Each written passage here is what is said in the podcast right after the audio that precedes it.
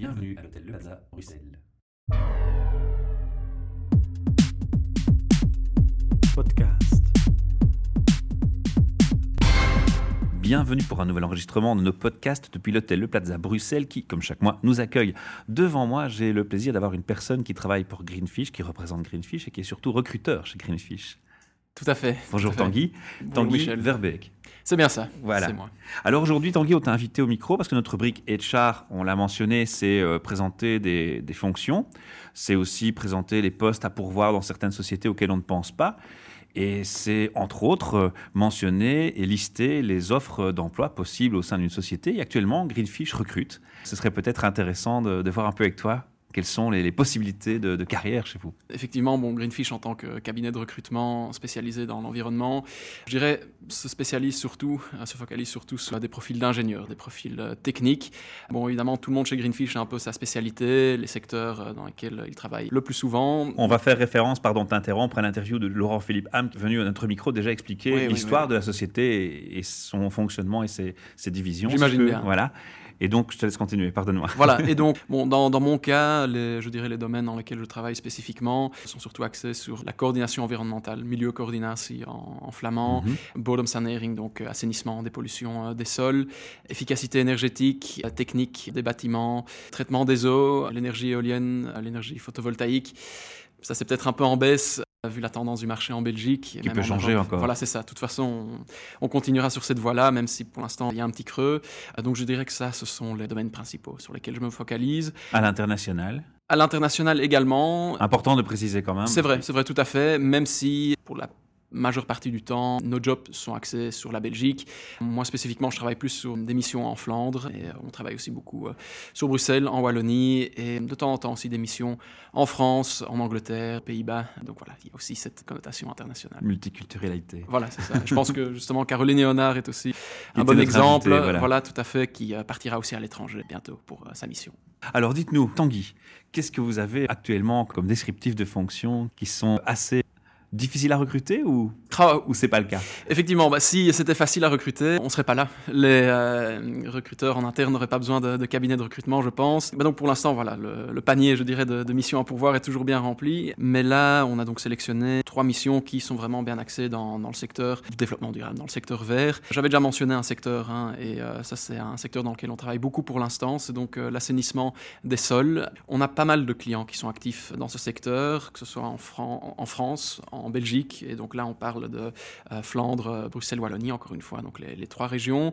On n'est pas du côté des, exécutants, donc euh, des, entrepreneurs, mais on est du côté des bureaux d'études, donc des bureaux d'ingénieurs conseils. Donc ça, ce sont nos clients et qui recherchent typiquement des profils qui ont déjà cette expérience dans le secteur du sol, dans le secteur euh, de l'assainissement des sols. C'est ça la plus-value de Greenfish, de pouvoir trouver des candidats qui ont déjà cette expérience et qui peuvent être directement opérationnels et qui peuvent voilà, signifier une plus-value pour, pour l'entreprise. Donc, qu'est-ce que l'on recherche typiquement? Quelqu'un qui... Pardon d'interrompre, c'est systématiquement la demande est, est- est formulée avec expérience? Ou est-ce Oui, que la personne qui sort de l'école peut ma- malgré tout faire ses premières armes? Très souvent, et c'est ça aussi encore, je dirais, bon, la, la pertinence de cabinets comme nous, des cabinets experts, si des entreprises font appel à nous, c'est justement parce qu'ils recherchent un candidat avec un background existant Voilà, c'est ça. Parce que s'il recherchait quelqu'un de junior, vraiment quelqu'un qui vient de se lancer, il pourrait... bon, Directement contacter voilà, les c'est écoles. ça. et, ouais, C'est ça ce se qu'ils fait font d'ailleurs. hein, Voilà, ouais. c'est ça. Maintenant, il arrive que de temps en temps, un client se contente d'un profil euh, junior et client a, l'infrastructure nécessaire pour euh, former le, le candidat. Mais je dirais que ça, c'est plus, plus exceptionnel, c'est Mhm. c'est plus sporadique.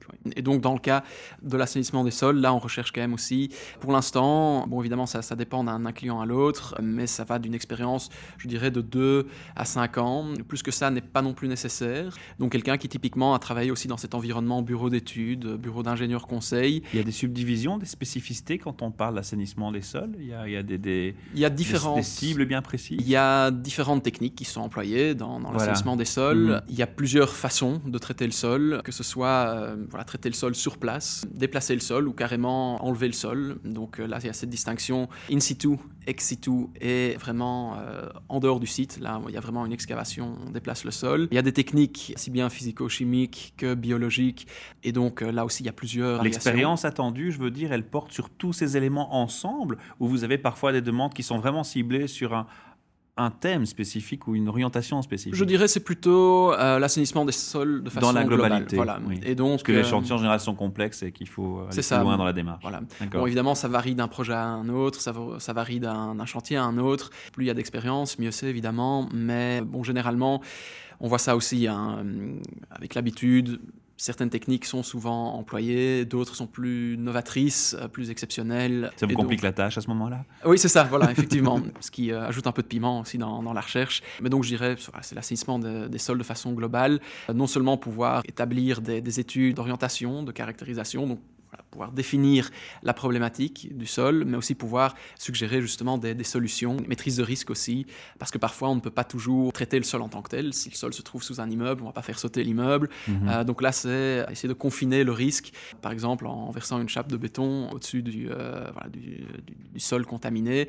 C'est aussi une, une solution. Donc, encore une fois, les techniques sont diverses, la manière de s'y prendre peut varier. Alors, je vais continuer donc par les, les descriptifs que vous avez. Vous avez mentionné donc l'assainissement des sols. Voilà. Il y a d'autres fonctions, vous recherchez aussi? Euh, oui, tout à fait. Donc, aussi une fonction, je dirais, euh, traditionnelle de Greenfish, c'est le consultant en environnement, coordinateur environnemental, milieu coordinateur. C'est une Mhm. fonction qui est déjà, je dirais, plus euh, Vous l'avez formalisée. mentionné tantôt, mais pour ceux qui connaissent un peu moins le secteur, qu'est-ce qu'on Voilà. vise ici précisément? Donc là aussi, il y, a, il y a plusieurs variantes. On peut vraiment parler d'un euh, coordinateur environnemental en interne, donc qui se focalise sur une entreprise qui travaille pour cette entreprise. L'essentiel est de gérer toute la partie environnementale euh, de l'entreprise, voir que l'entreprise fonctionne selon la législation environnementale et que tout soit respecté de ce côté-là. Donc euh, c'est vraiment un suivi de la législation environnementale. Aussi gestion de risque, hein, si par exemple euh, il y a euh, une citerne qui coulerait, essayer de, là aussi de, confiner le, risque que l'eau ne soit pas contaminée, par exemple. Aussi gérer les audits environnementaux, gérer les demandes de permis environnementaux, euh, rapports d'incidence. Ça, ce sont des, fonctions, enfin des responsabilités traditionnelles pour un coordinateur environnemental.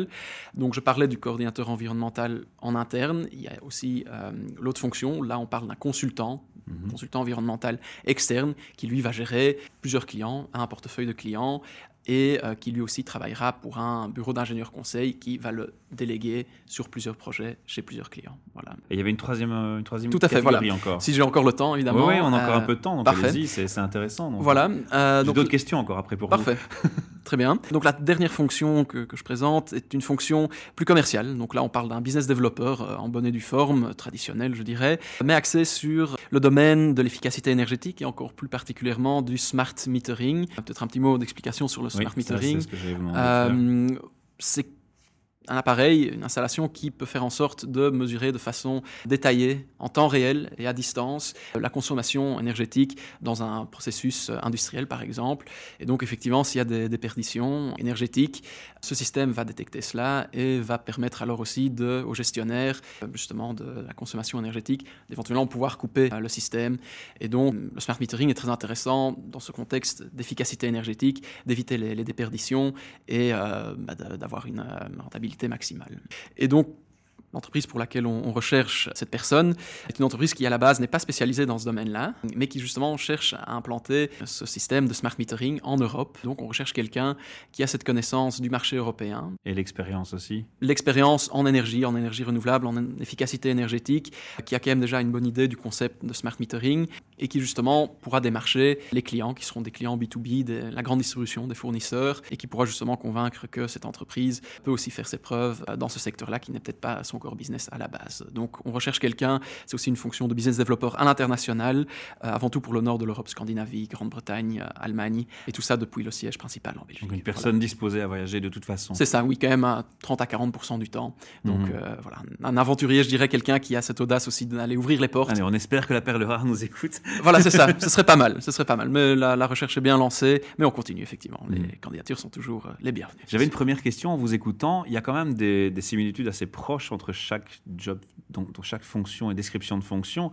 Est-ce que quand vous recrutez quelqu'un chez Greenfish, il peut euh, se retrouver à naviguer entre ces différentes options? C'est ce qu'on essaye de faire en effet. À partir du moment où on a un candidat intéressant, on est conscient des missions sur lesquelles on travaille, donc euh, on doit essayer de garder l'éventail le plus large possible. Mhm. Hum, Donc à partir du moment où un candidat peut convenir pour plusieurs missions, et pour peu que ce candidat soit intéressé, on peut effectivement lui présenter plusieurs opportunités et à partir de là, c'est aussi au candidat à faire le choix. Aussi une petite nuance à apporter, quand on travaille en exclusivité pour un client et qu'on s'engage vraiment à trouver des candidats pour ce client-là et rien que pour ce client-là, alors là effectivement, on ne va pas non plus distribuer son, son CV auprès d'autres clients. Donc là, Mm. on respecte, euh, je dirais, l'exclusivité. aussi. voilà. Voilà, tout à fait. Mais euh, dans une démarche plus proactive, on essaie de rentabiliser effectivement au maximum les chances du candidat. Tout à fait. Ça, c'est un bon message à faire passer. Je pense que puis, les personnes puissent bien voir que devant elles s'offrent des horizons plus, plus étendus. Parce que souvent, on associe aussi la consultance à peu de flexibilité. C'est pas tout à fait le cas ici. Loin de là. En effet, en effet, on essaye de, encore une fois, voilà, de garder l'horizon le, le plus large possible. C'est quoi votre euh, difficulté quand vous recrutez ce genre de profil, quand vous recherchez ce genre de profil? La première difficulté qui vous saute aux yeux?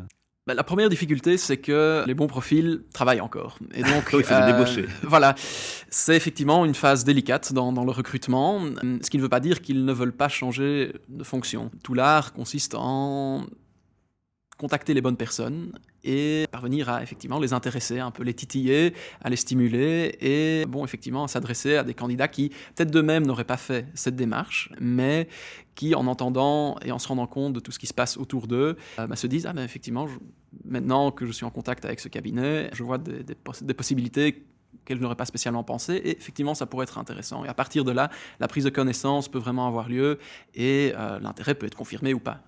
La touche verte, la sensibilisation sur le côté éco, ça marche Il y a encore des sensibilités euh, assez à l'écoute Tout à fait. C'est quelque Euh, chose qui est difficile malgré tout?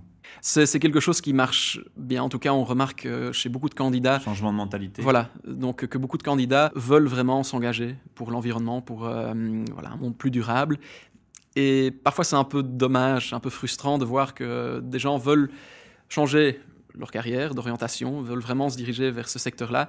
Et pour être honnête, ce n'est pas toujours facile, surtout quand on passe par un cabinet de recrutement, comme je vous disais. Le client attend de nous qu'on recherche vraiment la personne avec l'expertise pertinente, quelqu'un qui soit opérationnel le plus rapidement possible.